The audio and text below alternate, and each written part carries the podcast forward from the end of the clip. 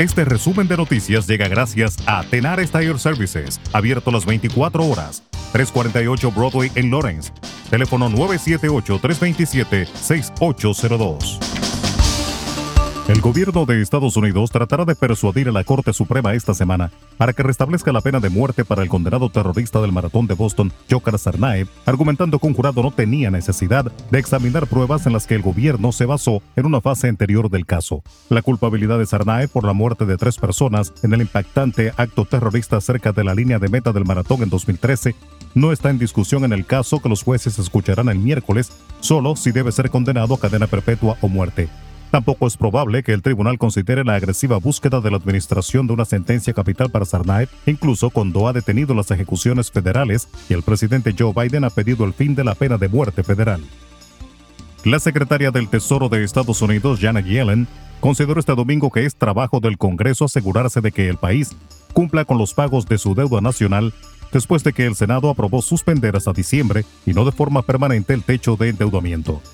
De otro lado, se informa que la tasa de desempleo en Estados Unidos cayó al 4,8% en septiembre, la más baja desde que la pandemia de COVID-19 impactó en el mercado laboral del país a comienzos de 2020, pero el ritmo de creación de empleo mantiene su desaceleración de los últimos meses, informó el Departamento de Trabajo estadounidense.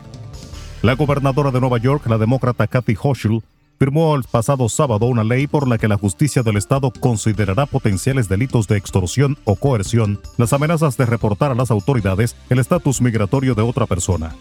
La administración de Hochul informó en un comunicado que quiere proteger a los inmigrantes indocumentados con esta medida, que reclasifica legalmente esas amenazas, hasta ahora tratadas como un crimen solo en casos de tráfico laboral o sexual. Cientos de salvadoreños participaron este sábado en una caravana por la integración, durante la cual invitaron a los jóvenes a quedarse en el país centroamericano y a no migrar ilegalmente a Estados Unidos o a otros países por el peligro y los riesgos que esto conlleva. Los participantes, en su mayoría jóvenes de diferentes zonas del país, se concentraron en el paso fronterizo de las Chinamas, en el occidental departamento de Aguachapán, que conecta a El Salvador con Guatemala, y luego recorrieron unos 3 kilómetros. El Departamento de Salud de Puerto Rico reportó este domingo dos fallecimientos más por COVID-19, entre ellos el de una joven de 18 años. La joven de 18 años era residente de la región metropolitana de la isla, detalla el Departamento de Salud en su portal de estadísticas. La vicepresidenta de la República Dominicana, Raquel Peña, aseguró este domingo que los males que afecta a la Policía Nacional se han convertido en un cáncer que ha provocado que la ciudadanía pierda la confianza en la institución.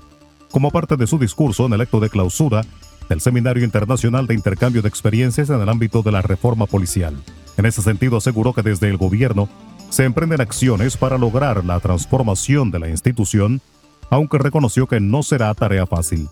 La vicepresidenta lamentó que a pesar de todos los esfuerzos por encaminar a la institución por los mejores senderos, muchos no tengan claro el papel que debe jugar el organismo. Sin embargo, aseguró que pronto se tendrá una Policía Nacional que se ajuste a los criterios normativos para lo que ha sido creada.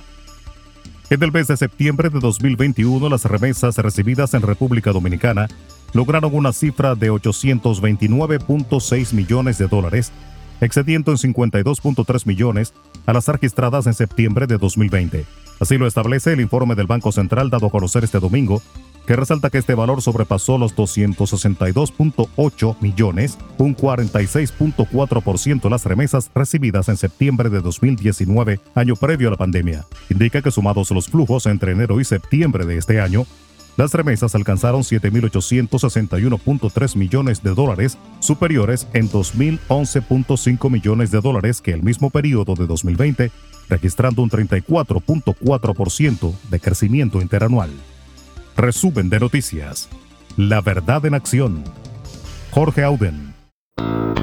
Conduzca seguro confiando el cuidado de sus ruedas a Tenares Tire Services, abierto las 24 horas, los 7 días de la semana. 348 Broadway en Lawrence. Al comprar gomas nuevas, recibe reparación de por vida, además de otros servicios también de por vida. Tenares Tire Services también ofrece alineación y balanceo y autodetailing. Las mejores gomas nuevas y usadas en Tenares Tire Services, con el trato afable de Brian de Peña y su equipo. Tenares Tire Services, 348 Broadway en Lawrence.